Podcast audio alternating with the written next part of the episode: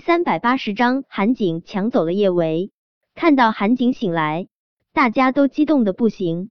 露西和盛云熙还有叶维都开心的直掉眼泪。韩景为了救他受伤，露西虽然没有责备他，但叶维心里真的很难受，很难受。要是韩景有什么好歹，他这辈子都无法原谅他自己。小景，你醒了。露西紧紧的攥住韩景的手，她心疼的眼泪掉得更厉害了一些。小景，你现在感觉怎么样？你哪里疼啊？嘿嘿，韩景傻笑，他跟地主家的傻儿子似的看着露西。你是谁啊？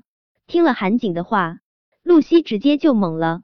韩思年显然也没想到自家儿子会变成这样，他那张向来严肃的脸上也带了明显的担忧。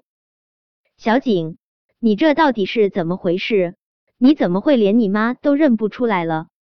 韩思年看到自家儿子这样，心里难受，但他更心疼自己的宝贝老婆。他轻轻将露西拥进怀中，小西，别难受。小景只是刚醒来，还没恢复好，他休养一下就好了。坏人，你们都是坏人！刚刚还笑得一脸没心没肺的韩景，忽然哇的一声大哭起来。他这哭声更是让众人错愕无比。韩思年对韩景向来严厉，见韩景竟然这样胡说八道，他那张看上去依旧年轻帅气的脸不由得冷了下来。小景，别胡闹！哇！被韩思年这么呵斥，韩景哭得更厉害了一些，大有眼泪泛滥黄河决堤之势。坏人，你欺负我，你是坏人！呜呜，韩景一边哭着，一边挥舞着缠着绷带的胳膊。坏人，我不要看到坏人！呜呜，阿年，都是你，谁让你对小景这么凶的？露西推开韩思年，她心疼的看着韩景，小景，别哭，我们不理坏人，我们不理坏人。说着，露西还对韩思年使了个眼色。示意让他这个被韩景当成坏人的人赶快滚蛋，哪里凉快哪里待着去。被自家亲亲老婆这么嫌弃，韩思年脸色不好看。不知道为什么，他有点儿觉得韩景这小屁孩是在装疯卖傻呢。他这是在报复他平日里对他的棍棒教育吗？虽是这样想，韩思年也不敢在露西面前胡说八道。他狐疑的看了韩景一眼，还是快步离开了病房。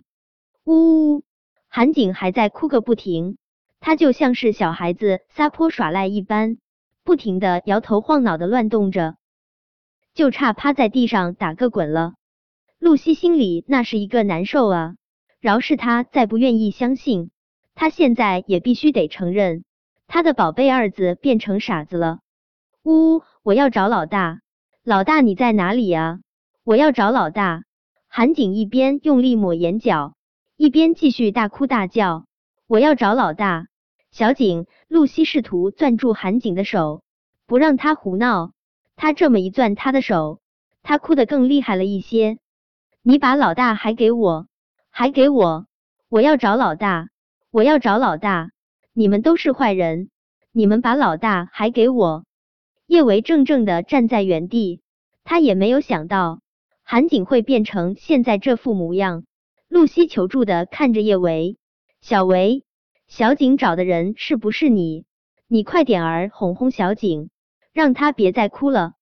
听了露西的话，叶维连忙上前，韩小胖，你别哭了，我在这里。老大，韩景一看到叶维。就跟被人贩子拐卖的孩子见到亲人一般，他哇哇哭着就往叶维怀里扑。只是他身上受了伤，现在行动不便。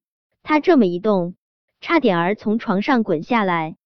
叶维生怕韩景旧伤还没好，就又折腾出了新伤。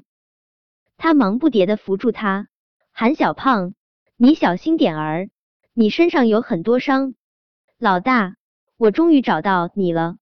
韩景将脑袋枕在叶维的胳膊上，他们都是坏人，呜呜，他们想要把我抓走。老大，我不要被坏人抓走。坏人，坏人好可怕。老大，我好害怕。老大，你要保护我。以前的韩景，在叶维的眼里也是有点儿幼稚的，但是最起码还是正常的。可现在的韩景完全不正常，他给叶维的感觉简直比三岁的孩子还要幼稚。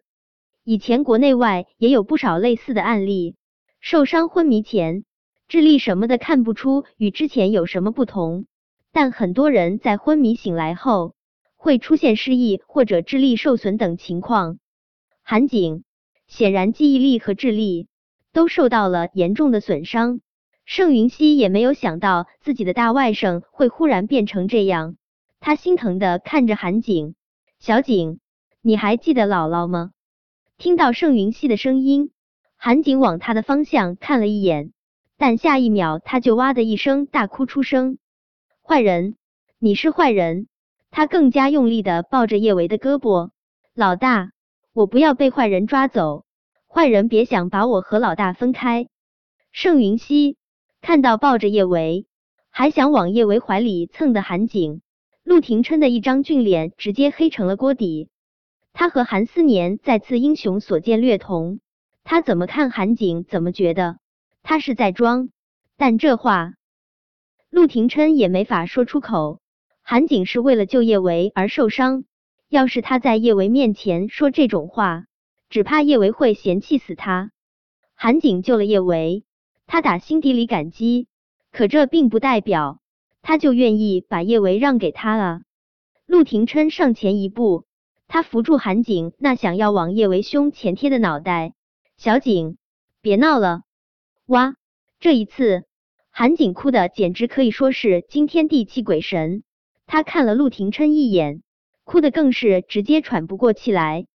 他委屈的窝在叶维怀中，老大，坏人，坏人变成了大怪兽，大怪兽要吃了我，老大，我好害怕，我怕。陆廷琛唇角使劲抽搐，还大怪兽，这韩景还真是表演上瘾了。小景，别装了。